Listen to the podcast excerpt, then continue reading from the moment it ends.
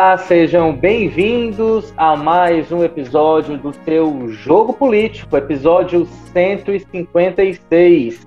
Eu sou Ítalo Coriolano, editor digital do Povo, e hoje eu recebo dois amigos, dois colegas para debater comigo aqui as confusões do mundo político. Quem participa comigo hoje, diretamente de uma área verde muito bonita, da, do litoral do Mangue, aqui da capital, Walter George, editor de Opinião do Povo. Olá, Walter, seja bem-vindo mais uma vez aqui com a gente. Olá, Ítalo. O, o Érico Filho costuma dizer que nadando entre jacarés aqui, mas não é, não é esse jacarés que lá lardeia de vez em quando, não. Então estamos aqui nessa área verde. Ainda verde, uma área preservada, vamos aí torcer né, e também lutar para que tudo aí bem conservada a cidade precisa muito da Sapiranga e também precisa muito também de outro bairro importante que também tem uma área verde, tem zoológico, tem uma área ali bem bonita que é o Passaré, o bairro onde fica a sede do Banco do Nordeste, também é moradia do nosso repórter Carlos Holanda, o nosso Cadu, Olá, Cadu, seja bem-vindo aqui ao nosso jogo político. Oi, tudo bom, Walter? Eu gosto da maneira como esse programa sempre enaltece o verde é, da cidade. Acho que isso é importante. E é isso aí, estou aqui do Passarão, onde tem o Banco do Nordeste, que é um comum foco aí de confusões. E estou aqui para causar mais algumas aqui no, no nosso jogo político. É esse o nosso objetivo. Provocar os nossos políticos, de alguma forma aí, fazer com que eles saiam de alguma situação de letargia, enfim, trazendo novos elementos para polêmicas e discussões que permeiam o mundo político. E quem gosta muito de briga, de confusão, né, de deixar as tensões ali no, no ambiente político ainda mais forte, é o ex-ministro e presidenciável Ciro Gomes, nosso ex-governador do Ceará, que na semana passada tocou fogo no parquinho. Teve gente que ficou com raiva, que reagiu, foi um bate-boca nas redes sociais. Eu vou tentar resumir mais ou menos o que aconteceu. Se eu esquecer de alguma coisa, o Cadu e o Walter me complementam. O que, que aconteceu? Na semana passada, o ex-ministro Ciro Gomes concedeu uma entrevista ao Estadão, né, ao podcast Estadão Notícias, e soltou essa. Disse que o ex-presidente Lula conspirou pelo impeachment da ex-presidente Dilma Rousseff. Isso caiu como uma bomba dentro do PT. Pouco tempo depois, Dilma foi às redes sociais dizer que Ciro Gomes estava mentindo, chamou ele de mentiroso, disse que o Lula sempre esteve ao lado dela. Ciro Gomes subiu nas tamancas e ficou ainda mais revoltado, disse que nunca mentiu, que se arrependeu de ter lutado contra o impeachment da ex-presidente Dilma Rousseff, chamou ela de incompetente, de inapta, de soberba, enfim, não faltou aí críticas à ex-presidente Dilma Rousseff, que depois voltou mais uma vez para o Twitter dizendo que é, Ciro Gomes é que era soberbo, que só ele se acha o, o competente, que as falas dele são permeadas por misoginia, enfim foi uma confusão. A gente aqui, né, na nossa cobertura do povo, tentou de alguma forma acompanhar, foi bem difícil.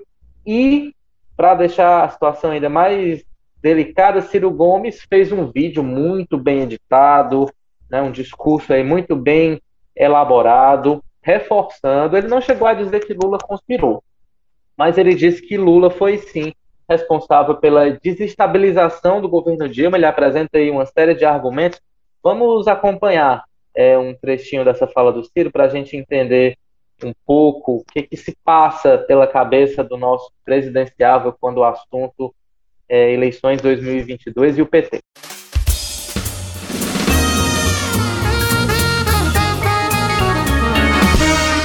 Tentaram fazer com que o mundo desabasse sobre mim por ter mostrado algo que qualquer observador mais arguto pode agora perceber. Repito, Lula, sim, foi o maior fator de desestabilização do mandato de Dilma. Ele fez isso de forma às vezes consciente e de forma às vezes inconsciente. Fez isso tanto no passado remoto como nos momentos finais da agonia dela. Fez isso no passado remoto quando loteou o governo com os personagens mais corruptos da história do país. e deixou esta herança maldita para sua sucessora. Fez isso quando escolheu a dedo Michel Temer para ser vice de Dilma. Quando entregou Furnas e seu caixa poupudo a Eduardo Cunha. Quando entregou a Petrobras e suas subsidiárias a personagens sinistros do Centrão e do MDB. E mais dezenas e dezenas de outros casos que até hoje eles tentam apagar da memória nacional. Lula fez isso muito especialmente quando, na ânsia de impedir a reeleição de Dilma, transformou seu famoso instituto num antro de intriga e conspiração. Banqueiros, empreiteiros, magnatas da indústria, políticos e jornalistas de confiança desfilavam por lá para escutar e se deliciar com as intrigas de Lula contra a sua cria. Continuou fazendo isso quando, no início do segundo governo, voltou a criticar publicamente Dilma, dando gasolina e fósforo para os que queriam incendiar o seu mandato. E assinou o atestado de óbito do governo quando, nos estertores da sua presidência, sugeriu que ela desse a coordenação política ao vice Michel Temer. Em suma, deu faca e queijo àquele que mais lucraria com a queda da presidente.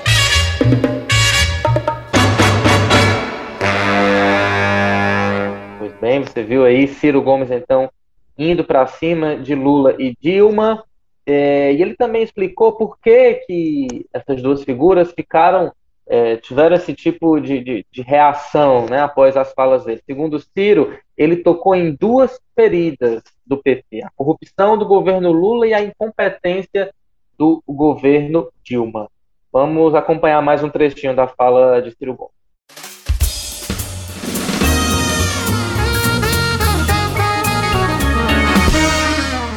Repito que eles só reagiram violentamente contra mim porque eu coloquei o dedo em duas feridas, duas vergonhas que eles tentam esconder: a corrupção do governo Lula e a incompetência do governo Dilma. Duas pragas que o PT semeou porque repetiu o mesmo modelo econômico, o mesmo tipo de governança, a mesma cumplicidade com os corruptos profissionais, o mesmo recrutamento de técnicos incompetentes e pouco criativos de governos anteriores.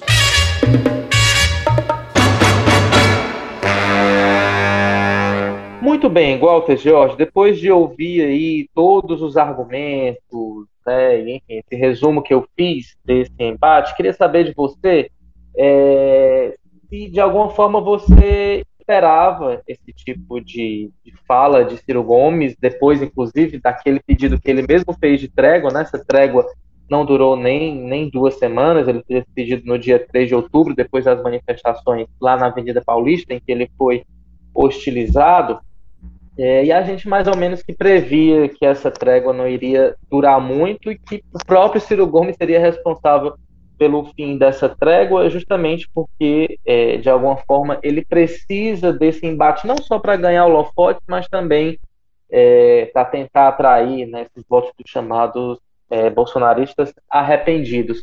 É, mas você esperava que fosse no nível que foi e que acontecesse a reação que aconteceu por parte de Dilma e de Lula? Já, já a gente vai ouvir também uma fala do ex-presidente Lula. É o seguinte, o, Ítalo, eu, eu dizer que acompanho o, o Ciro Gomes a tempo suficiente para não me espantar mais com nada que ele vier a fazer. Né? Então, não, não, diria que estou surpreso. Eu só tento entender a estratégia por trás dessa, do tipo de caminho que ele decidiu é, traçar para essa, essa pré-campanha, digamos assim, de 2022. Eu não estou não estou conseguindo alcançar, digamos assim, a ideia que há por trás dessa estratégia. Você sabe, bom, ele contratou um marqueteiro muito experiente, né, o João Santana, que foi marqueteiro do Lula, foi marqueteiro da Dilma, então, digamos assim, sabe o terreno que está pisando do outro lado, é, e se achava que isso ia dar ele uma, por exemplo, do ponto de vista do conteúdo do discurso, uma, alguma mudança, e nisso não deu, e eu não tinha particularmente essa expectativa, eu achava que ia interferir, como está interferindo, na parte, digamos assim, é, no, na parte visual, na parte conceitual do, da campanha, mas do conteúdo, eu não tenho dúvida de que seria aquilo que a cabeça do Ciro determinar. E a cabeça dele está determinando nesse momento que a saída é atacar o PT e Lula. É, e atacar já com golpes abaixo do fígado, né? já com golpes não é, não é bater na cabeça nas partes que são permitidas pelas regras, já está batendo abaixo da, da cintura, né? E porque há aquela, toda aquela discussão sobre o, o, a tal da terceira via, eu imagino que dentro do desenho que ele traçou para 2022, para o ano que vem, o candidato a ser batido é o Lula.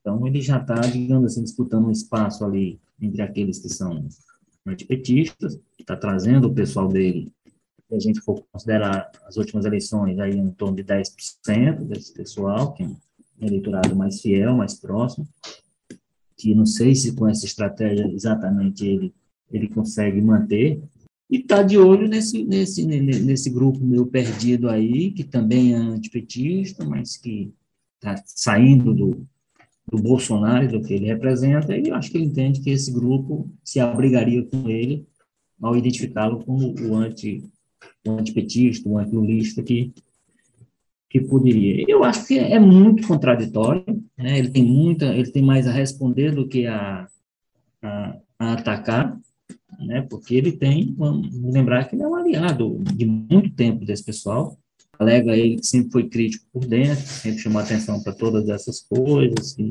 sempre foi contra esses movimentos que o PT fez, por exemplo, que ele alega aí de aproximação com o, com o Michel Temer. Então, assim, tentando sucintamente responder a sua questão, eu não me surpreendo com que com o que o Ciro tem feito, porque eu já não consigo me surpreender com nada que ele faça. Agora, tenho dificuldade em entender as, as razões dele ter adotado essa estratégia tão cedo, tão cedo, inclusive, de é, transformar o Lula num alvo e fazê-lo já batendo com bastante força além do que muitas vezes as regras permitem. São pancadas muito fortes, são pancadas, eu diria que nesse momento, fora do, do regramento. Pois bem, a diferença, essa não é a primeira vez, claro, que Ciro faz críticas né, em relação a, ao PT, ao ex-presidente Lula. É, que a diferença em relação às outras vezes foi ele ter né, é, trazido críticas mais fortes em relação a ex-presidente Dilma, que de alguma forma é, ele tentava é, é, preservar, né, mas agora foi bem diferente. Pelo que a gente viu no Twitter, né, Cadu, ali não tinha nenhum tipo de verniz do marketing. Ali a gente tinha Ciro Gomes na sua versão mais, mais real, né? Nu e cru, digamos assim, justamente pelas palavras que ele usou em relação a, a ex-presidente Dilma. Queria saber então a sua avaliação né, em relação a, a esse confronto né, é, direto e como isso pode se refletir nas eleições de 2022, principalmente quando, a gente fala em segundo turno. Né? O próprio presidente do, do PDT, o Carlos Luque, né, ele comentou ali rapidinho a tensão, e ele disse, não, a minha preocupação é em relação ao segundo turno, que a gente não chegue no nível em que fique impossível um diálogo, né, enfim, uma construção aí de uma aliança entre o PDT é, e o PT. Como é que você avalia, então, é, essa situação, de que forma pode prejudicar a esquerda e ajudar a direita nessas eleições que prometem ser bem acirradas? Pois é, Ítalo. É, a nossa história recente recomenda que esses acertos de segundo turno já sejam é, bem encaminhados antes mesmo de é, a bola rolar, né? A, de, antes mesmo de, a, de que a campanha comece. A gente, quando eu falo história recente, eu me refiro, evidentemente, a 2018 e a essa é, ausência do ex-ministro Ciro Gomes na campanha do na, na, na, na reta final da campanha é, em favor do Fernando Haddad contra o Bolsonaro.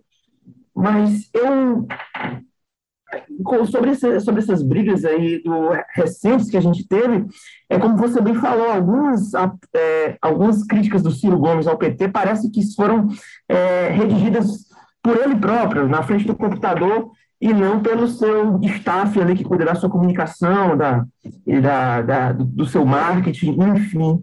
É, quando o Ciro fala que o Lula teria operado é, em prol do impeachment da Dilma, aí eu identifico como um ataque abaixo da linha da cintura, porque o pedetista não tem como provar é, pelo menos até agora, e o, que o, que o ex-presidente Lula atuou pela deposição de uma aliada.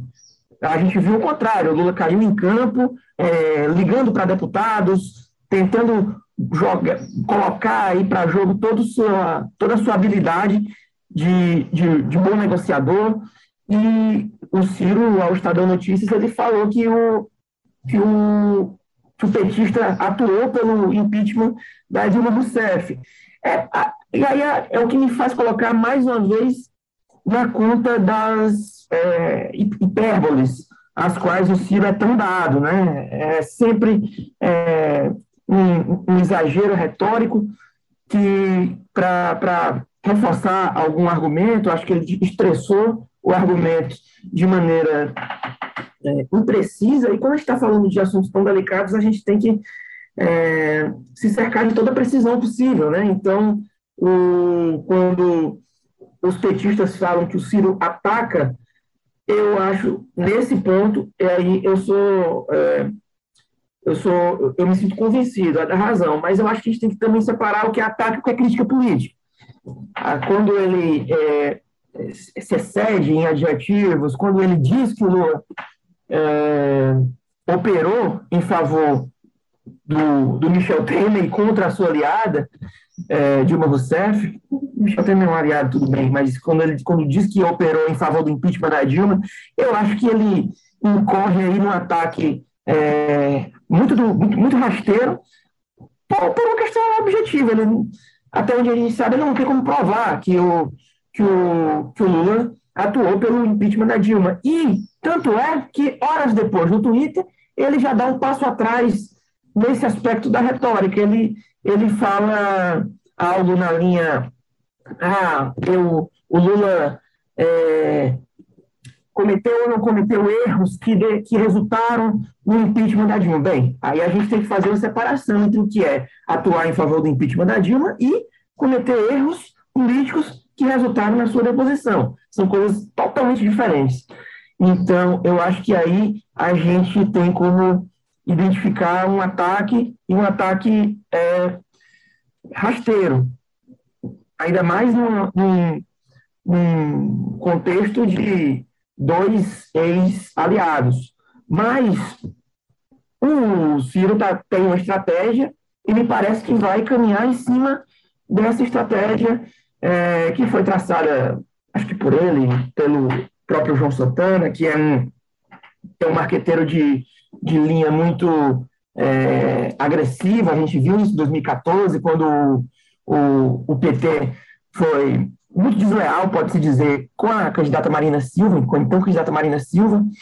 Então, eu acho que o Ciro tem essa estratégia e vai, é, e vai botar ela debaixo do braço e caminhar com ela, custe o que custar. E eu e concorde-se ou não com, com, com esse pensamento, eu acho que ele tem um, em, em partes um, um fundamento, um, um, motivo de ser, porque eu acho que sim parte do pressuposto de que o anti-Bolsonaro é, é, o, é o Lula. Então, ele vai querer se colocar como o anti-Lula. E vai, vai bater no, no, nos, casos de, nos casos de corrupção que a gente assistiu no governo do Lula e nos, nos índices é, muito negativos ostentados aí pelo governo Dilma, econômicos e, e ele vai atuar nessas duas frentes quando o assunto for, for PT. Então, eu, eu acho que se isso vai levá-lo ao segundo turno, eu não sei. Eu acho muito provável que não, porque a gente tem aí uma, uma polarização entre Bolsonaro e, e, e, Jair Bolsonaro, entre Bolsonaro e o ex-presidente Lula, muito bem estabelecida. Então, eu acho muito difícil que algum que algum candidato venha a furá-la. Vitor. Muito bem, Cadu. Walter, o, o Cadu foi realmente bem preciso quando ele faz essa distinção do discurso do Ciro. Né? Primeiro, ele diz que o Lula conspirou pelo impeachment. Isso realmente seria um exagero. Né? Já pensou o Lula atuar para.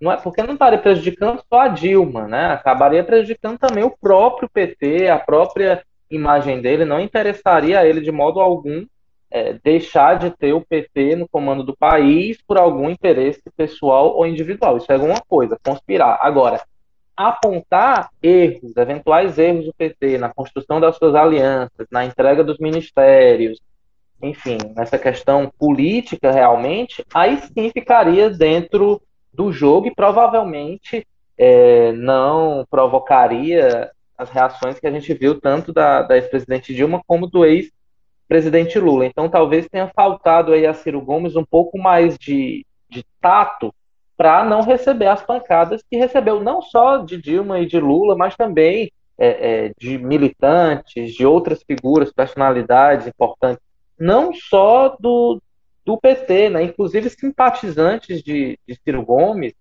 é, criticaram principalmente a, o discurso, as falas que ele fez em relação a ex-presidente Dilma. Mas, enfim, é esse temperamento realmente explosivo de Ciro Gomes, que ele não consegue controlar. A Dilma não é a primeira vítima e nem será a última.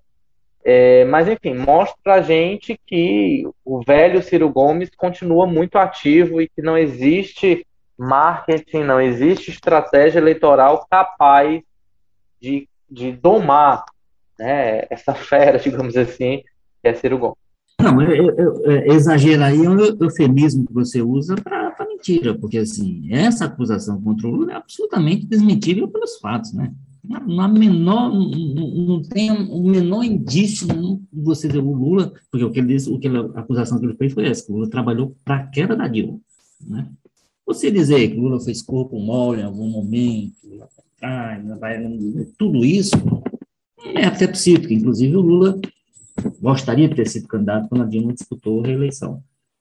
É, e, e, e, convenhamos, se, se, ele tivesse desejo mesmo de ser candidato, ele teria sido, porque ele tem muito mais influência, sempre teve muito mais influência interna no partido. Se ele chegasse ao partido e oh, eu quero ser candidato, ele seria. Né? Então, ele não foi porque ele quis ser. Mas ele gostaria, naquele momento, que a Dilma abrisse mão, etc. E tal, ela não abriu mão e foi reeleita, etc.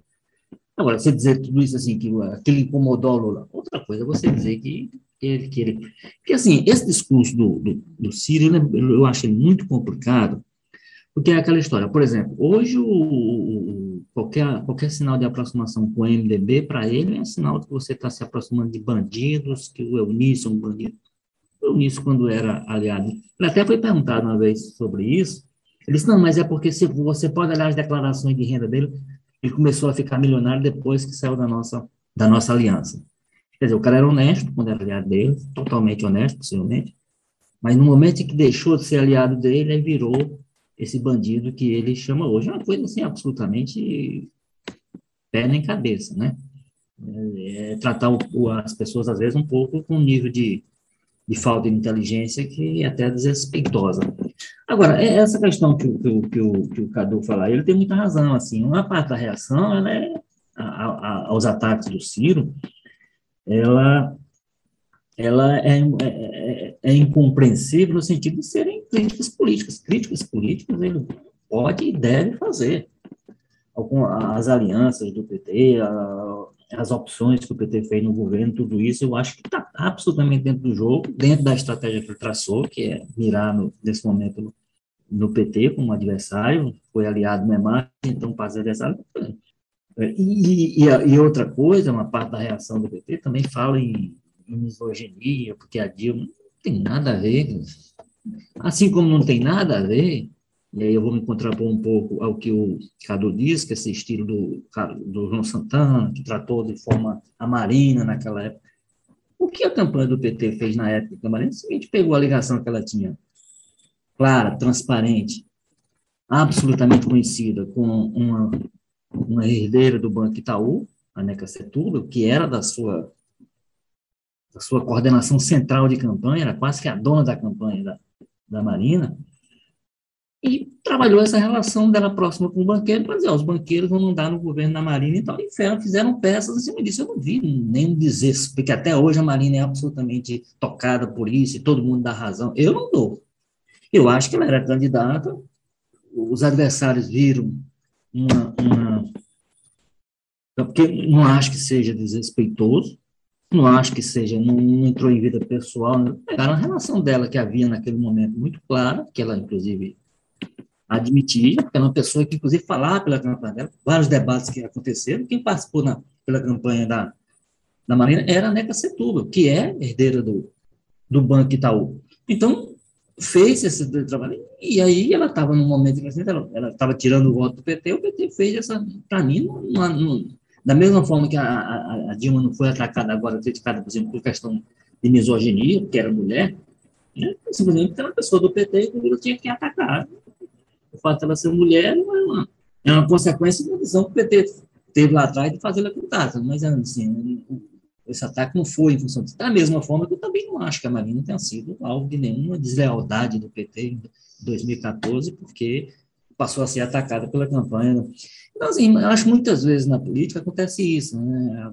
É o que alguns chamam na linguagem moderna de mimimi.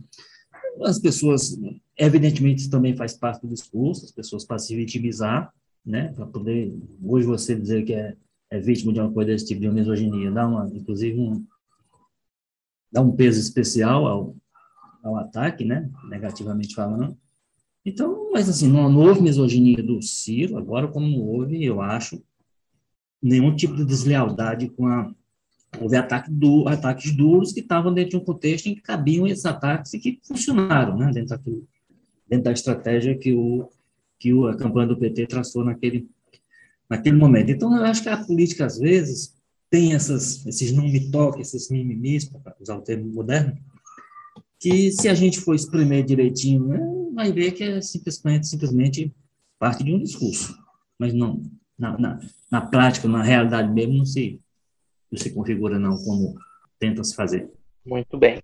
É, eu queria agora, então, que a gente ouvisse é, a reação do ex-presidente Lula, né? Ele concedeu entrevista a uma rádio, disse que não entendeu por que Ciro está indo nesse caminho, disse que ele poderia estar com algum tipo de sequela cerebral por causa da Covid. Vamos ouvir o que, que o presidente falou.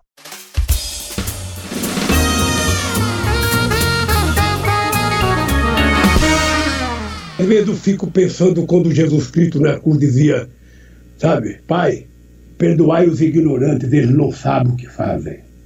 Eu às vezes fico pensando nessa frase. Eu às vezes fico pensando, eu não sei se o filho já teve Covid ou não, mas me disseram que quem tem Covid tem problema de sequelas. Alguns têm problema no cérebro, de esquecimento. Eu não sei. Não é possível um homem que pleiteia a presidência da República possa falar as baixarias que ele falou ontem. Não é possível. Eu só lamento profundamente, sabe, que seja assim. Eu não sei o que, que ele está querendo, mas quem planta vento colhe tempestade.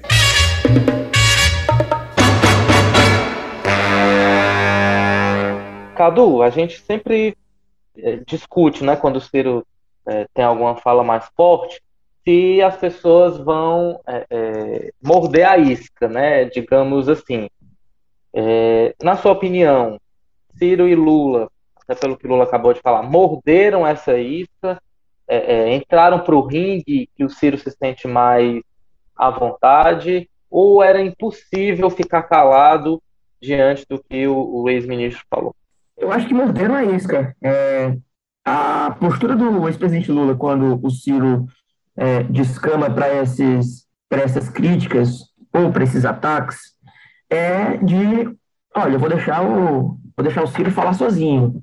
E, e, e ele tenta se manter nessa, nessa nessa linha, é, mas essa mais recente briga aí, nessa, diante dessa mais recente briga aí, não, não, não foi possível. Né? Eu acho que ele até teve, tinha essa intenção de, de deixar o Ciro falar sozinho, mas ele mas ele tinha uma, uma entrevista na sua agenda, então é óbvio que ele seria perguntado sobre, sobre esse, esse entreveiro entre o peretista com com, com a Dilma, com, com o próprio Lula, enfim. E é, hoje não tem mais essa coisa de entrevista com a rádio do interior.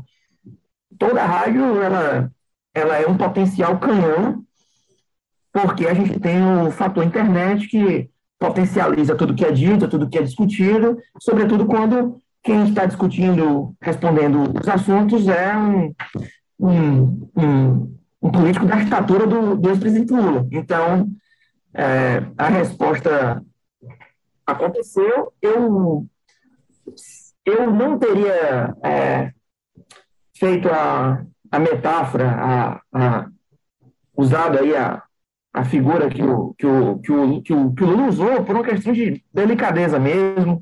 Acho que é, sugerir que o, o, os o, que, que, que a postura do Ciro perante o PT eventualmente poderia decorrer de uma de sequelas em relação a, da, de sequelas da Covid, eu acho que não é de bom tom. É, o momento que a gente vive ainda é, é drástico. Eu não, eu não teria recorrido a esse a esse recurso retórico para bater no para bater no adversário. Mas foi foi, foi o que o foi o que o ex-presidente Lula fez e, e respondeu. Então é, a Dilma respondeu, disse que se em algum momento a, a ex-presidente Dilma disse que se arrepende de ter dado a amizade a, ao Ciro Gomes em algum momento da vida de ambos. É, o Lula também respondeu. Então, acho que o que o, o, que o, o, o Ciro quis que acontecesse, aconteceu. Então, ele vai traçar essa, essa estratégia de, de anti-Lula e, e se os, o, a cúpula do PT, é, líderes objetivos ou simbólicos do PT responderem, tanto melhor para ele, né, que mantém esse debate aí vivo, se coloca como é, uma, uma, uma, figura relevante, que de fato é, mas é, para o PT seria melhor deixá-lo falar sozinho. Não, eu vou deixar o, o, o Ciro falar sozinho, porque é, ele fica alternando entre um dígito e dois dígitos na pesquisa, então, eu acho que para o Lula essa seria a melhor, a melhor estratégia, porque colocaria um carimbo de, de irrelevância é, no, no, no, Ciro Gomes que ele não ia gostar. Mas quando o Lula responde, responde da maneira que respondeu, só prova que as críticas do, do Ciro são realmente indigestas. E, de fato, a gente pode aprofundar isso mais à frente, o Ciro coloca questões aí para o Partido dos Trabalhadores, diante, é, ele, ele, coloca o Partido dos Trabalhadores diante de, questões que são muito difíceis de, de serem respondidas. É, o, o, muitas vezes o PT não consegue responder essas questões. É, o PT pode falar, ah, a Dilma sofreu, a, a, Dilma foi boicotada pelo Eduardo Cunha e sua turma, é, a Dilma é, o parlamento inviabilizou o governo Dilma, que é verdade, mas isso também se explica por uma é, inabilidade para a articulação política. Né? Então, e, e, e, quando ele fala do, dos casos de, de corrupção no governo Lula, ele também não está incorrendo em nenhum delírio. O, o Petrolão não foi um, um, um, delírio do partido da imprensa golpista, não foi um, um uma, uma, criação da Casa Grande contra a senzala, isso, isso, absolutamente não foi, isso é verdade. E aí, o, algumas lideranças do, do, do PT é, têm algum cinismo quando vão é, tratar desses temas. O que o Lula pode falar é, não, o meu processo, ele foi pervertido, o, o, eu, eu, não tive um devido processo legal, é, o, o ex-juiz Sérgio Moro perverteu todo o, o curso de um processo, é, eu, a Lava Jato incorreu em excessos, isso tudo pode ser dito, mas agora estender esse argumento para alcançar toda a operação, é, que botou ou não botou gente do PT importante, grandes empresários, grandes políticos do Centrão, grandes. Botou, isso, isso, isso são fatos.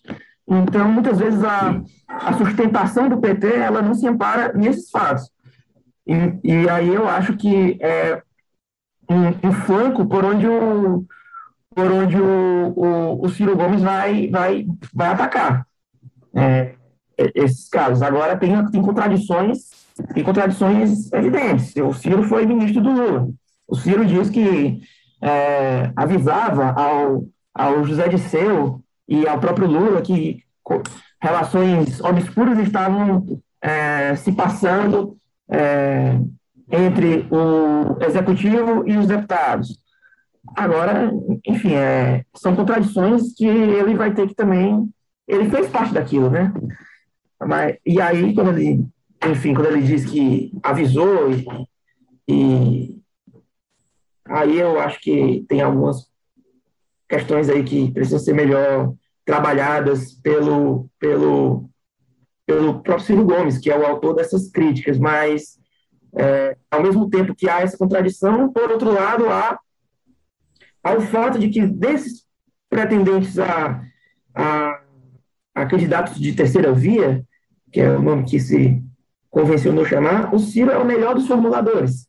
Então, é naturalmente quem tem potencial de fazer mais, mais estrago e, ou, ou causar mais incômodo a, ao, ao PT, que é o alvo que ele decidiu é, atacar e criticar, porque eu não vejo o, o Dória, o Eduardo Leite e os outros no mesmo, no mesmo nível de, de capacidade de formulação, de talento para a retórica, para o debate, do que o, o Ciro Gomes, enfim.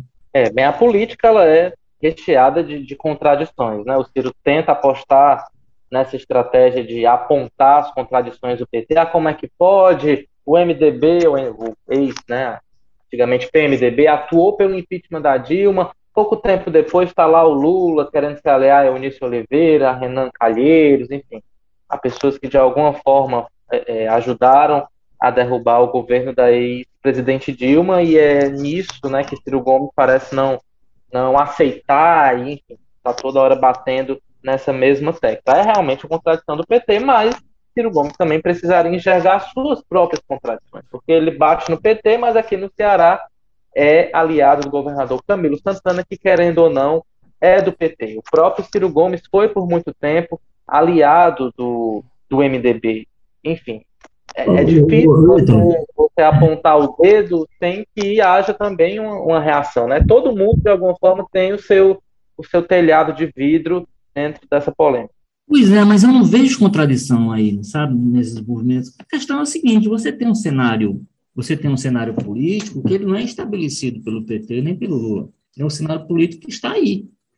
O MDB é um partido com quem você tem que, que conversar, principalmente porque é o seguinte: você tem hoje um cenário, uma situação em que algumas possibilidades de conversa são lá para o caminho da direita e da extrema direita. O MDB é aquele partido sem, sem ideologia, né? É o partido que pareja mais ou menos ali o que é que é poder ou perspectiva de poder e fica em torno disso. Mas não é um, é um grupo absolutamente institucional, né? mesmo esse processo de, de, de, afastamento da Dilma foi um processo institucionalizado, que o STF participou, que as instituições estiveram presentes e tudo, então, por mais que você tenha uma uma ala política que discuta a legalidade de todo aquele processo, mas tudo foi legitimado pelas instâncias que precisavam legitimar. Então, assim, por que, por qual razão o, o, o fato de você se aproximar e conversar com essas pessoas é em si um ah, porque não foi um encontro, não sei o que, é isso que eu estou dizendo. O, o Eunício já foi aliado do, do, do Ciro e do grupo. Quando era, era então ele prestava, ele era uma pessoa que dava para conversar, dava para jantar com ele, e hoje não dá, porque se afastou dele. Se continuasse até hoje aliado, será que. Porque aí o, o, o, o Ciro faz todo esse discurso, aí vai conversar com quem? Vai conversar com, com o Mandetta, por exemplo. Quem é que é o Mandetta? Do ponto de vista do discurso do Ciro, esse discurso desenvolvimentista, meio socializante de um partido que é um partido de linha socialista, como o PDT, que sentido tem ele conversar com, o DEM, que é um aliado de primeira hora, inclusive o, o Neto estaria em conversa com ele, já tido, até reunião, esse novo partido, a União Brasil, que junta, inclusive, bolsonaristas. Ele, ele não conversa com esse pessoal, então, porque é um partido que tem lá no bordo dele gente que foi ou é bolsonarista, não sei. Então, assim, você tem que trabalhar dentro do cenário. E aí, de novo, o PT, como foi na época de 2002, que um tempo atrás, está sendo, ah, mas não pode conversar. Então, com quem é que ele vai conversar? Com quem é que, com, com quem, é que, quem é que o Ciro autoriza o Lula, por exemplo, a ir conversar, sem que pareça que esteja. Porque, assim, ele não tem condição de criar, de estabelecer um, um, um congresso, um quadro de partido só para ele. Vamos lembrar que no primeiro governo, é, antes do mensalão, que foi o primeiro grande escândalo do, de, que envolveu o PT, é, o, o, chegou a, na primeira eleição dele, chegou ao Lula a, sugestão de colocar o, o PMDB no governo e ele foi contra. Ele foi um dos que bateu o pé e disse, não, PMDB no governo. Só que ele foi vendo que do processo de governabilidade, que é um termo muito utilizado no Brasil, o MDB, o PMDB e essas lideranças são peças fundamentais.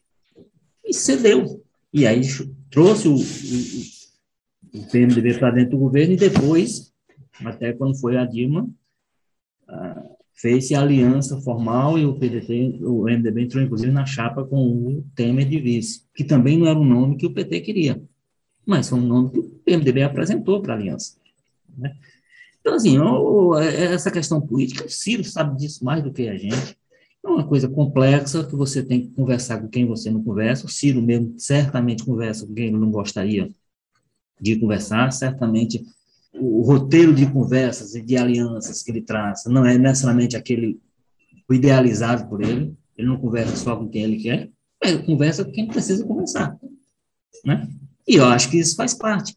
Agora, também faz parte do atacar, evidentemente. Agora, só que no ataque que ele faz, ele também tem que responder por algumas contradições que, que fazem parte. Esse processo de quem trabalhou pela queda da Dilma, eu, por exemplo, a gente sofisticando um pouco mais a, a análise, de que, por exemplo, trabalhar muito para a queda da Dilma foi o, o Cid Gomes fez, por exemplo, como ministro da Educação, indo para a Câmara e batendo boca a partir do, do, da tribuna com deputados e com, naquela época, o poderoso presidente da Câmara, Eduardo Cunha. Evidentemente, fazer não, ele fez aquilo em defesa da Dilma e foi.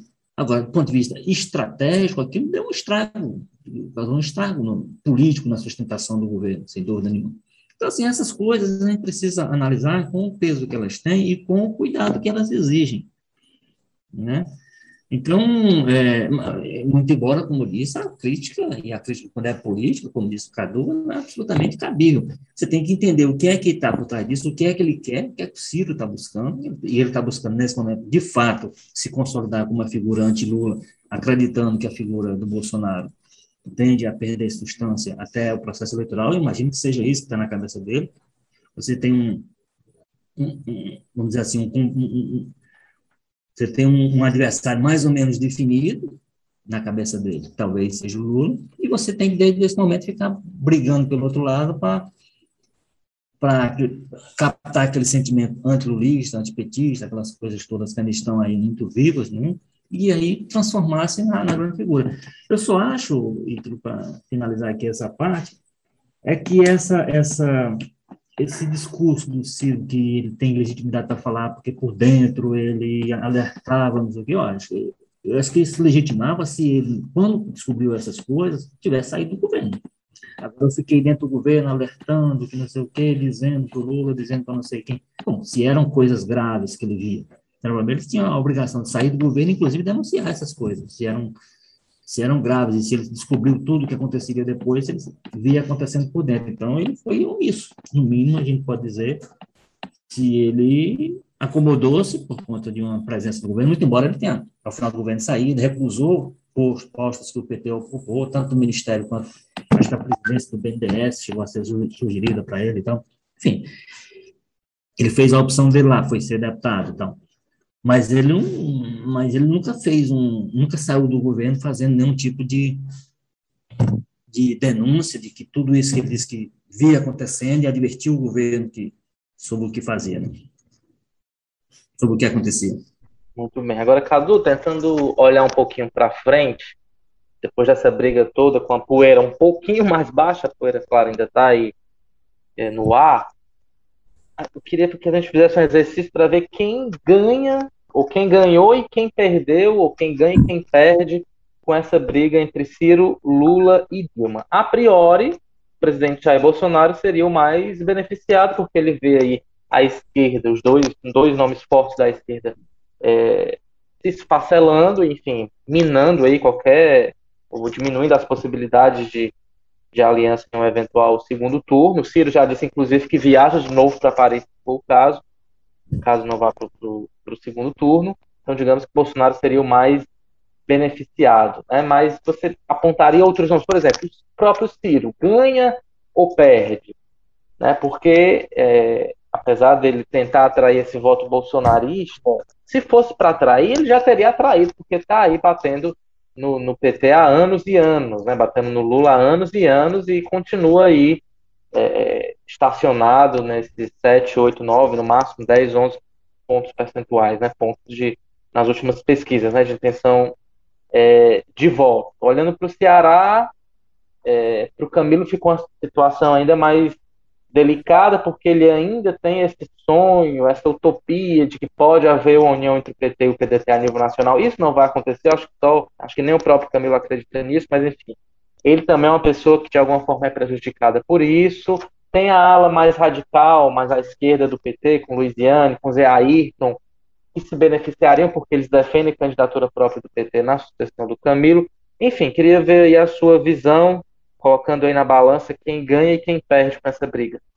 Eu acho que o Ciro ele escala mais um pouquinho nessa busca por pela consolidação da sua imagem como a do antipetista, antilurista, é, mas eu, eu, eu tenho dúvidas sobre os ganhos eleitorais que decorrentes desse, dessa estratégia. O os eleitores do PT, eles são do PT.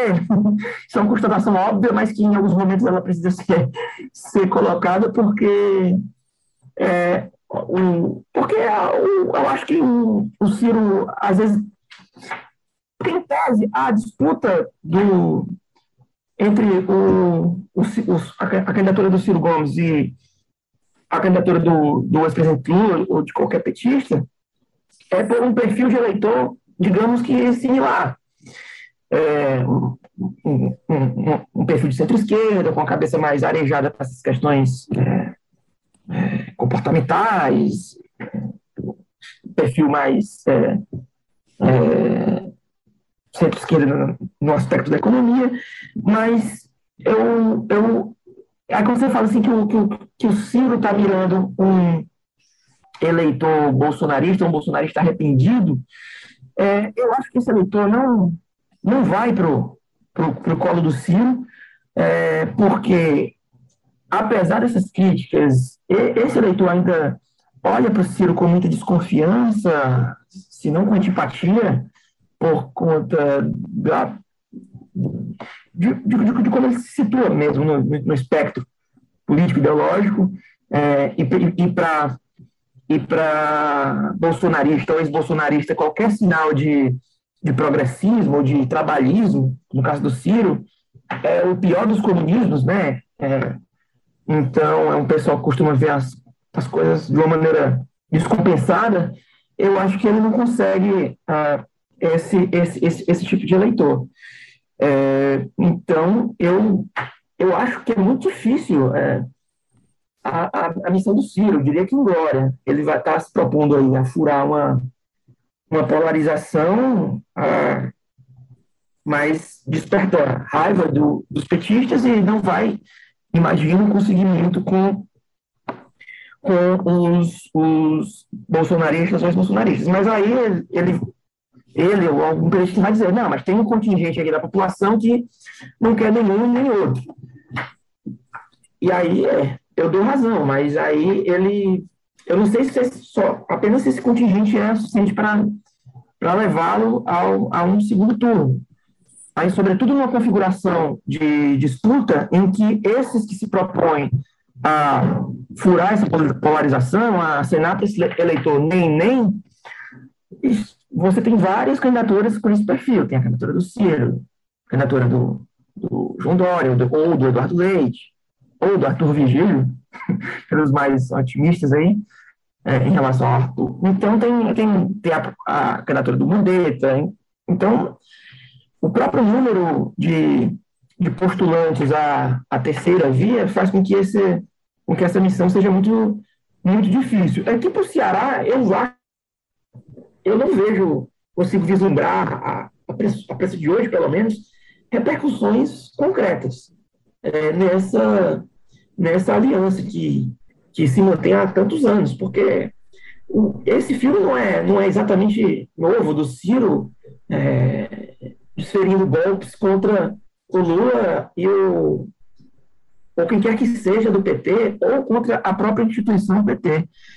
Então, e, e, e o, o grupo político dos Ferreira Gomes, eles têm uma habilidade de tratar o Ceará como se fosse uma ilha isolada do mundo, né? Então, eles se estapeiam fora do Ceará, é, brigam, usam dos piores adjetivos, mas aqui eles acomodam um entendimento tão, de maneira tão habilidosa que é, eu acho que. E, e, aqui quem fala mais alto, agora está olhando na perspectiva do PT, quem fala mais alto é um grupo que é totalmente adesista, é, que, que é totalmente é, afim dessa, de, de, que essa aliança se mantenha com, com o PDT.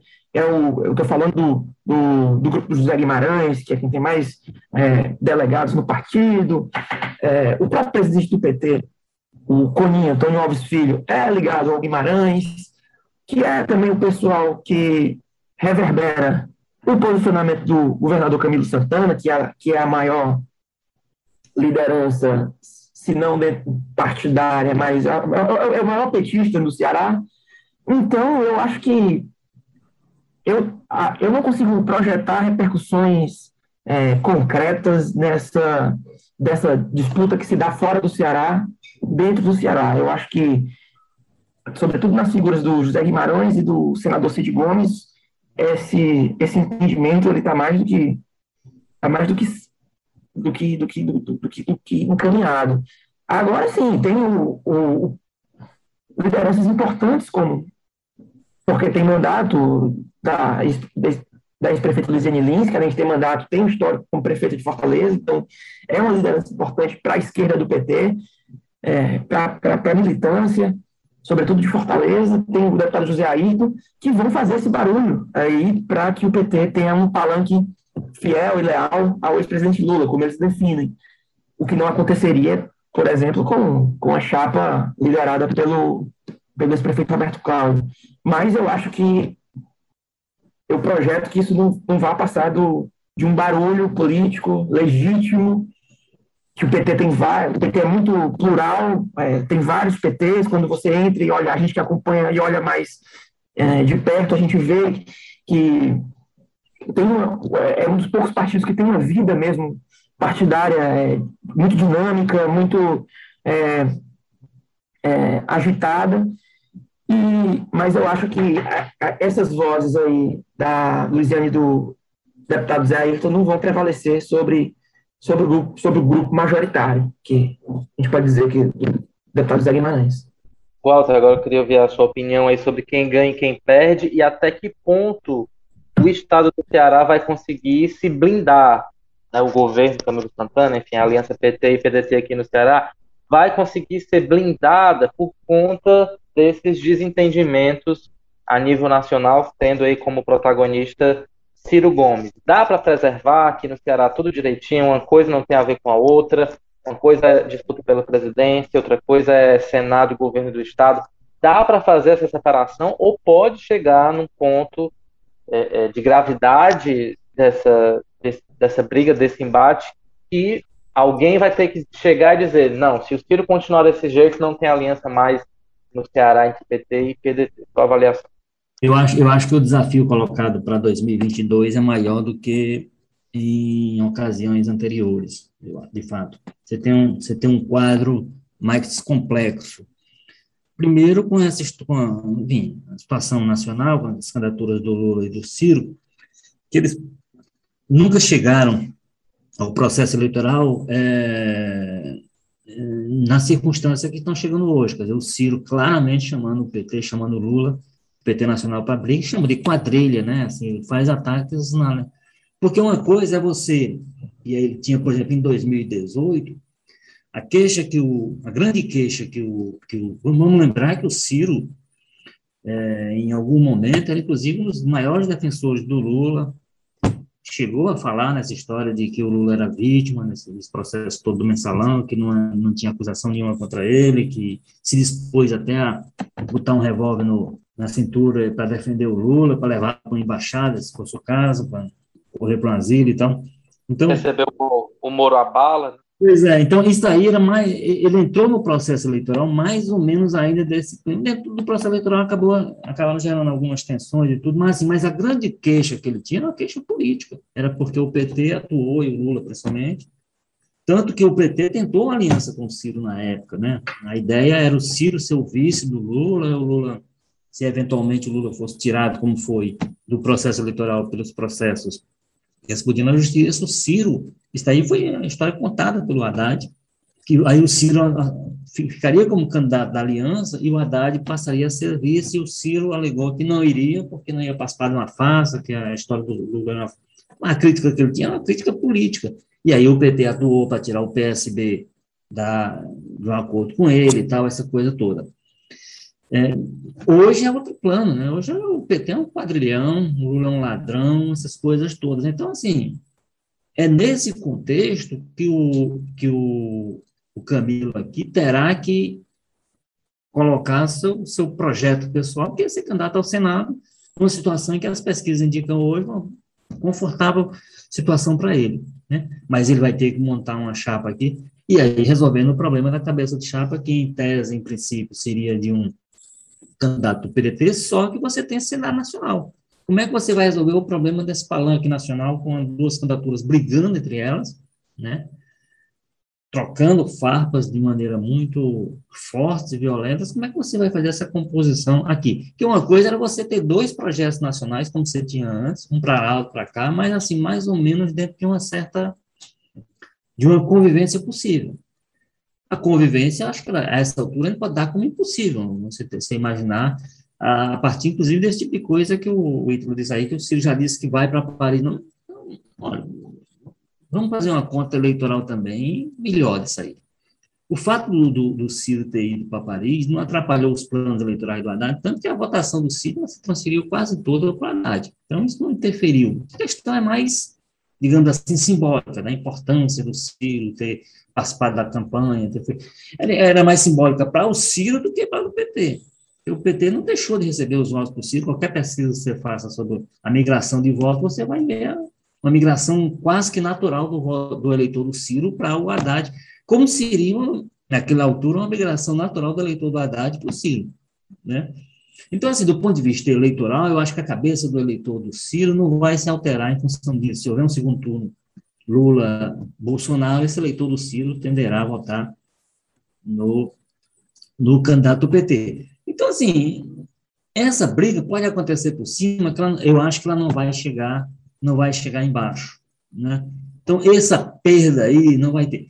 Quem eu acho, eu acho que acaba perdendo mais nisso aí, acaba sendo, para mim, o, o, o, o Ciro né? Porque eu, eu não consigo, ainda não consegui entender direito qual é a estratégia dele, né?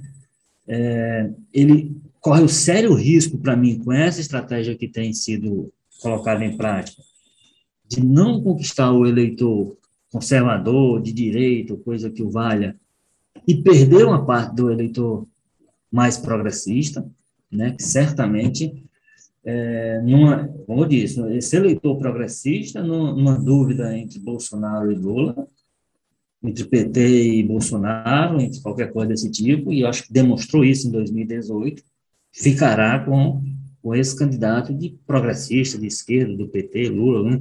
alguma coisa que represente isso. Então, é uma briga. Então, o, o Ciro, para mim, corre esse risco, se isso não for muito bem dosado, bem administrado, se ele não se contiver, porque certamente a parte que cabe ao, ao, ao, ao João Santana pode ser feita dentro de um limite. Quando vai para a palavra dele, a palavra dele é sempre forte, né? E aí, para mim, ele corre esse risco de não conquistar o eleitor que ele quer, pela direita, conservador, e perder uma parte do eleitorado progressista de esquerda que ele eventualmente tem. Então, eu acho que ele corre esse risco muito sério.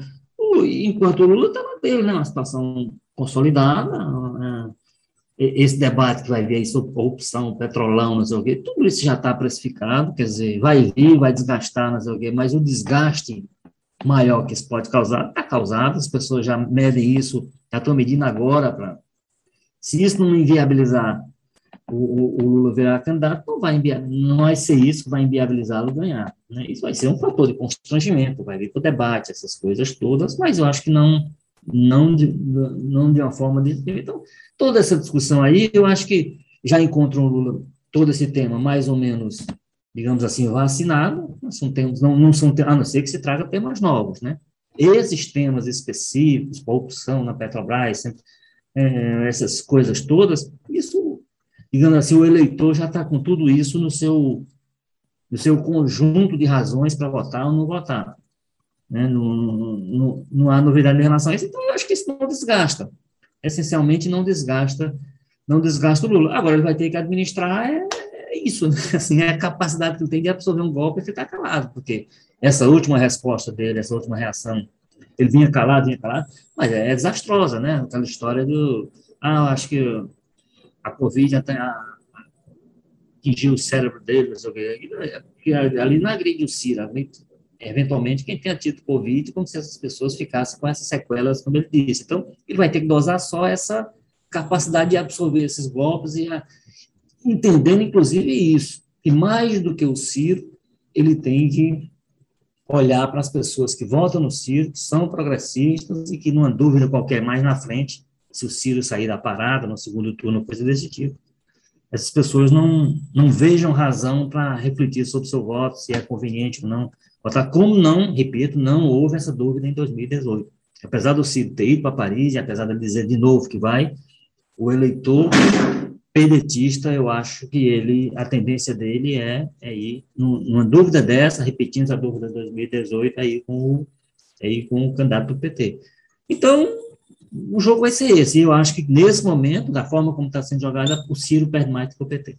Agora, os agentes locais, os coordenadores locais, os líderes locais do PT e do PDT, o Camilo, o Cid, esse pessoal todo envolvido, vai ter muito trabalho para acomodar todos os interesses nacionais dentro dos palanques estaduais. Eu acho que o desafio para esse ano 2022 é bem maior que foi em 2018 e muito maior, evidentemente, do que os anos anteriores juntos, né? Não havia, não havia essa dúvida. Então, vai demandar muita, vai demandar muita capacidade de articulação do Camilo e do Cid, principalmente essa, essas conversas sobre o palanque, os palanques no Ceará, ou o palanque no Ceará, se tentar fazer, apenas um. Sim, vamos, eles vão precisar realmente exercitar muito talento político de diálogo, enfim, de, de capacidade para abafar essas crises. Agora, Cadu, vamos aqui tentar ajudar o Ciro, porque não está dando certo, né? A gente, as pesquisas mostram que essa estratégia do, do Ciro não está dando certo. Na sua avaliação, qual seria o caminho ideal para o Ciro trilhar numa eleição pós-pandemia, esperamos nós, né, que a pandemia esteja totalmente controlada no ano que vem, que o Brasil vai ter um desafio de, recuperação econômica e também de, melhoria nas condições da sociedade, né, a fome aí se agravando ainda mais, o vídeo que foi nas redes sociais fortalezenses né, procurando restos de comida em um, em um caminhão de lixo, são cenas é, que deixam a gente abismado e ao mesmo tempo muito tristes por o Brasil estar tá numa situação dessa, né, de, de, de aprofundamento, né, de, de é, é, é o tecido social está se esgarçando ainda mais, da dignidade humana está tão é, é, sendo tão desrespeitada no país nesse momento. enfim, que caminho Ciro poderia trilhar? Ele já até escreveu um livro né, do Plano Nacional de Desenvolvimento, mas são ideias que ainda não estão muito claras ou não foram bem apresentadas para o grande público, para a população. É, enfim, qual seria, então, já que não está dando certo bater em todo mundo, qual seria a melhor estratégia para Ciro em termos de, de campanha eleitoral para 2022. Isso não vale só para o Ciro, não, né? Vale para os outros candidatos aí também da chamada terceira via para tentar furar é, esse, esse, essa parede que existe, né, de, de intenções de voto, garantem bons números para Bolsonaro e para Lula, né? Partindo do pressuposto de que eles vão conservar ali em torno de, de 20% cada um, o que que Ciro ou os demais nomes da terceira via podem fazer para crescer e deixar essa disputa mais acirrada? Rapaz, essa é a pergunta de um milhão de dólares. Eu, se o Ciro estiver escutando aí, eu, é, é, é, muito difícil de, de saber o que, é que eles podem fazer para furar uma polarização. E quando a gente fala polarização, é bom deixar isso claro para o leitor, de modo algum ninguém está querendo estabelecer nenhuma equivalência, como se o Bolsonaro fosse um Lula pela direita, como se o Lula fosse um, um Bolsonaro pela esquerda, não é nada disso, é só, a gente só está partindo da constatação de que há um polo e outro, é, e sem querer estabelecer que nenhuma falsa equivalência. É, mas eu acho que é muito difícil para qualquer que seja o candidato é, avançar ao segundo turno desbancando um desses dois é, um desses dois postulantes. O Bolsonaro é, parece que, em que pese aí o seu derretimento, constatado por sucessivas pesquisas de opinião, ele ainda tem aí um, um contingente de eleitores que são aqueles, aquela parcela mais fanatizada da população que tem capacidade de levá-lo para o segundo turno. E o Lula é um, um grande líder da, dos setores mais à esquerda, à centro-esquerda, mais progressistas, e é também aquele é, é a opção cada vez mais crescentemente para aquelas pessoas que, embora não guardem tantas afinidades com com a experiência lulista, com o que o Lula representa, vão votar nele como uma forma de deter o Bolsonaro, o bolsonarismo, de uma maneira mais segura. É o candidato que garante essa, essa segurança é, e eu, eu, diria que esse alívio de que é, o, o bolsonarismo possa ser superado. Então, quando as pesquisas se sucedem e uma por uma vão mostrando um favoritismo do petista, ele se torna essa opção cada vez mais crescentemente para esses eleitores que nem é, necessariamente teriam aí uma, uma, uma, simpatia com o projeto do PT, com, com, com, com o que foi a experiência do PT, mas que querem, de, de uma maneira é, muito segura, é, traçar um caminho de, de superação do, do, do bolsonarismo. O Ciro, eu acho que ele eu acho que ele pode fazer isso, eu acho que ele fará isso, de não constranger o, o, o PT somente pelo lado, pelo, pelo, pelo, pela trilha da, da retórica política, de alianças, de, de como foi a relação do PT com, com os deputados e senadores, de como foi, é, de como foram é, obscuras algumas tratativas, é, do que elas resultaram em termos de corrupção. Acho que ele também pode é, ir para o campo da, do programa e falar, olha, eu tenho aqui um programa que eu considero mais de centro-esquerda do que o seu, é, presidente, ex-presidente Lula, é, eu, eu, a minha proposta é essa, essa, essa, eu tenho aqui um livro que, pelo menos, se você não concorda, você sabe o que, é que eu estou propondo para o país, para você concordar ou discordar, e você, por que, que você não debate, é, por que, que você não desce para debater é, é, as ideias para o país, o que é que você se renovou nesse tempo todo? Eu acho que ele pode também ir por esse caminho de, de, de, de crítica, que não seja só uma crítica é, calcada aí em socos abaixo da linha da cintura, como o Walter bem definiu, mas uma crítica de programa, de, de, de ideias para o país, que eu acho que isso qualificaria o debate, é, o que seria saudável para todo mundo, porque já vai, o debate já terá um fator de, de desestabilização, que é o Bolsonaro, que ele, quando foi aos debates de 2018, ele atuou para é, desqualificar a discussão. É, quando o próprio Ciro, você, acho que é uma cena que está muito presente na minha cabeça, e acho que na cabeça de quem está escutando a gente, foi perguntar para ele o, como ele resolveria o impasse do, do SPC, que era, aquele momento era o carro-chefe da sua proposta econômica, o Bolsonaro, ele sabolou a língua e falou, ah, Ciro, se tu resolver isso aí, tu vai ser um santo tal, tô querendo te ouvir. Ele não foi capaz de dar uma resposta, formular uma resposta minimamente decente, mesmo tendo por trás aí é, o que ele chamava de posto Ipiranga, ele, não, ele nem, nem para dar uma solução liberal para o problema, ele, ele, ele foi capaz de dar. Então, o Bolsonaro já vai ser um elemento de desestabilização. Então, se o debate do Ciro, além de ter essa crítica política dos caminhos é, em termos de aliança, em termos de governança trilhados pelo PT, ele associar a isso a, um, a, um, a, um, a, uma proposta de, de país, focar nesse, nesse, nesse aspecto, que é o que deve ser central do debate, eu acho que ele pode é, colher mais frutos. De falar, olha, a minha proposta está mais à esquerda da sua nesse aspecto, Lula. Eu, eu, tenho uma proposta clara de reforma tributária, de, de, de, de, transformação do nosso sistema tributário, que vai ser progressivo, vai é, tributar. É, porque quando a, gente fala, quando a gente fala de tributação progressiva, isso é que define, na, pelo menos na, na parte econômica, o que, que, que é que é ser progressista e o que é que não é. Então, o, ele vai poder falar, ele poderia é, se concentrar mais nesses, nesses temas para o país. Mas, aqui para dar um fecho no, na minha fala, eu acho que, de qualquer forma, fazendo ele isso ou não, eu acho que a gente tem um cenário que, apesar de estar muito distante da eleição e, e, e muita água ainda vai passar por debaixo dessa ponte, ele está estabelecido. Eu acho que o segundo turno é, se dará entre Lula e Bolsonaro. Eu acho que a, a o principal catalisador dessa eleição não vai ser o antipetismo, vai ser o antibolsonarismo.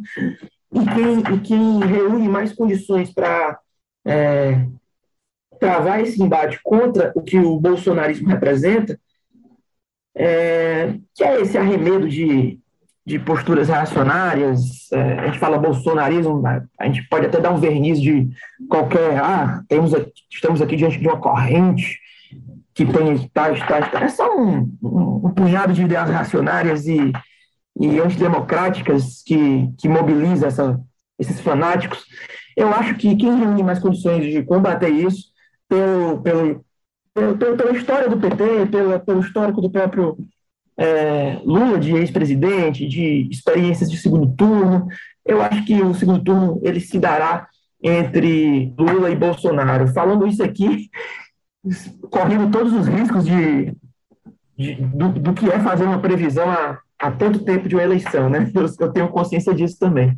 É, mas eu acho que você não vai, vai errar, não, Cadu, nessa. Walter Jorge, para finalizar aqui, complementando aí o que o Cadu falou, claro que ninguém está imune a críticas, elas devem ser feitas, mas feitas mais dentro do campo é, da verdade, mas não podemos negar também que é um grande desafio qualificar o debate eleitoral de 2022, principalmente porque temos entre os prováveis candidatos presidente Jair Bolsonaro, ele ainda fica ali jogando dúvidas, ah, mas eu nem sei se vou me candidatar, enfim, mas deve mesmo ser candidato à reeleição, e ele é um fator, claro, que, que reduz né, a qualidade desse debate político. Enquanto a gente tem, do outro lado, Ciro Gomes, uma pessoa realmente qualificada, que acumula uma experiência muito grande, é, não só nas gestões por onde passou, mas também nos estudos né, que fez, não só aqui no Brasil, mas também fora. Enfim, é um nome que tem toda a capacidade de elevar as discussões no nosso Brasil e os desafios são enormes, gigantescos, tem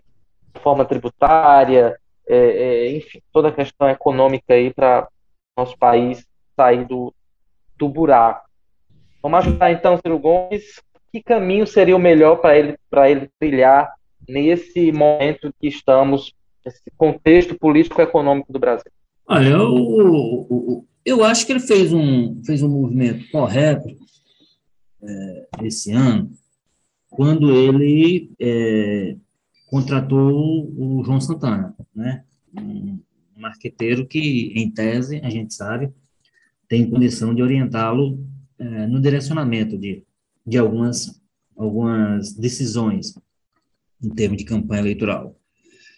O Ciro ele tem condição, você tem razão, ele tem condição de fazer um debate de altíssimo nível, ele é preparado, ele talvez tenha, seja um dos poucos que estão aí colocados, que tem uma ideia de um projeto de país para oferecer, para desenvolver. Né? É, a única questão que ele tem que fazer, talvez ele tenha que se entender, talvez ele tenha que se entender com ele próprio, talvez ele tenha que se entender com ele próprio, né?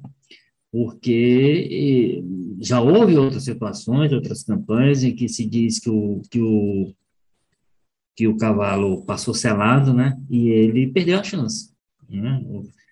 É, você já enfrentou momentos de campanha eleitoral em que parecia que ia deslanchar, e aí um erro dele, um equívoco dele, uma, uma, uma, uma frase mal colocada, uma frase solta, uma situação assim, aí traz todo o, o traz todo o histórico que, acaba pesando contra ele, porque ele dá esse tipo de oportunidade. Então, eu acho que um primeiro movimento que ele fez foi correto no sentido de ter um profissional com ele que tem condição de orientá-lo, se ele estiver disposto a ser orientado, né?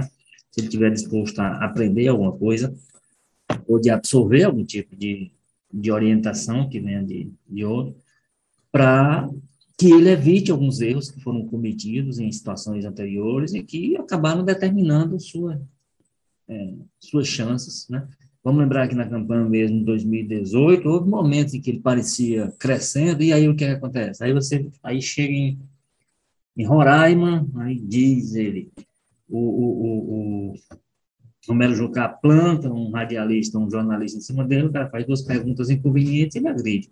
Aí, é como eu disse, aí, tu, aí vem o histórico dele todinho, do, do colo de melo progressista, do não sei o quê, dessas coisas todas, e isso assusta as pessoas, né? Assusta o tipo de eleitorado que ele, que ele busca. Então, eu, eu entendo que ele, digamos assim, deu uma primeira demonstração de que está disposto a aprender com esses erros do passado, e, mas aí não, é, não, basta contratar uma figura, um profissional do, do calibre, do nível do, do, João Santana. Tem que ter alguma disposição de trocar ideia com ele e absorver alguma coisa do que ele é capaz de dar como, como contribuição. Né? E aí isso o tempo é que vai mostrar que se ele, se ele, por exemplo, com esse discurso agressivo contra o PT, se, está agindo em articulação, em em acerto mútuo com o, com o João Santana, ou se ele está fazendo a, a despeito de orientações em contrário que o, que o publicitário, que o marqueteiro esteja dando, esteja fazendo como, como hoje um dos principais colaboradores da campanha dele.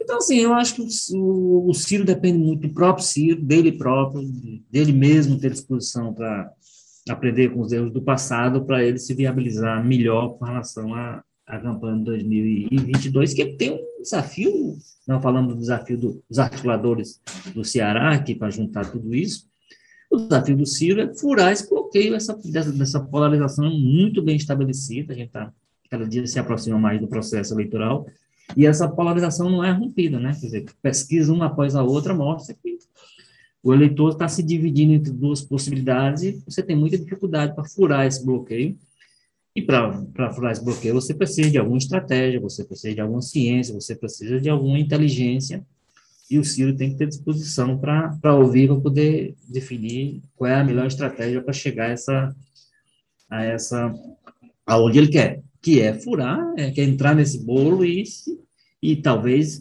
ficar entre os três para gerar dúvida nas pessoas, para ver qual os dois, quais dois iriam para o, para o segundo turno da eleição do ano que vem. Enfim, capacidade ele tem, a gente sabe, a gente sabe da capacidade oratória que ele tem, que ele fala bem, a gente sabe que ele, e eu digo, ele tem é um dos candidatos, um dos pré-candidatos que tem uma ideia de Brasil, que tem um projeto de país, né? Agora, quando vai colocar em campo suas estratégias, tem sido desastrado, né? Tem sido, tem feito muito mal, e aí fez isso em 2018, se ele tiver aprendido, né, ele tem capacidade de chegar com muito mais é, competitividade do que ele demonstra hoje. Né? Ele, ao contrário do Cadu, não crava com tanta força essa, essa polarização do segundo turno tão estabelecida. Eu acho que tem tanto aí para correr, tem um, tem um terreno aí aberto, agora você tem que ter inteligência para percorrer. Se for se for na força bruta, se for achando que o mais valente, quem gritar mais, quem falar mais alto vai vai prevalecer, eu acho que ele corre o risco de, de fato, ficar no caminho mais uma vez. É isso aí, o jogo político, claro, vai ficar atento a cada estratégia, não só de Ciro Gomes, mas também dos demais candidatos. Vai continuar a ter briga? Não tenho dúvida, vai ter clique, vai ter troca de ataques, faz parte da nossa política, mas é claro que a gente espera que esses tipos de episódios é, não se sobreponham ao debate sobre os reais problemas do país. Boto Jorge, chegamos aqui ao fim do nosso jogo, agradeço demais a sua participação e até a próxima. Até a próxima, Ítalo. Um abraço, Cadu. Carlos Holanda, brigadão também, trouxe análises, pensamentos super pertinentes para esse momento nebuloso da nossa política. Valeu, Cadu, até a próxima. Valeu, Ítalo. Valeu, Walter. Abraço a todos aí. E claro que eu agradeço também a sua audiência, a sua companhia, você que é fã do jogo político, sempre com a gente, acompanhando enfim, essas discussões sobre temas importantes.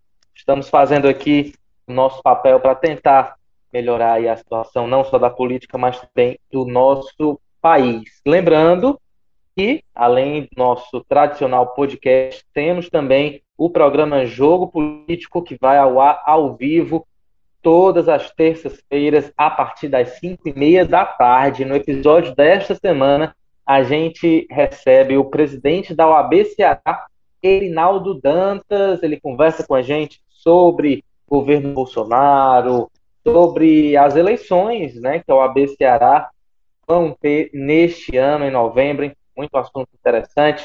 Acompanha lá no YouTube, no Facebook ou no Twitter.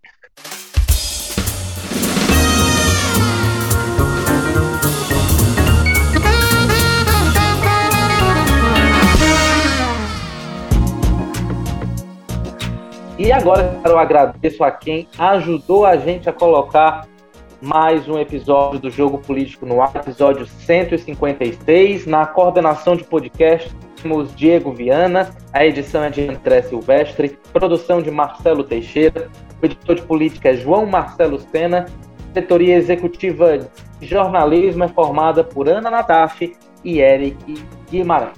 Então é isso, um forte abraço e até semana que vem. Tchau!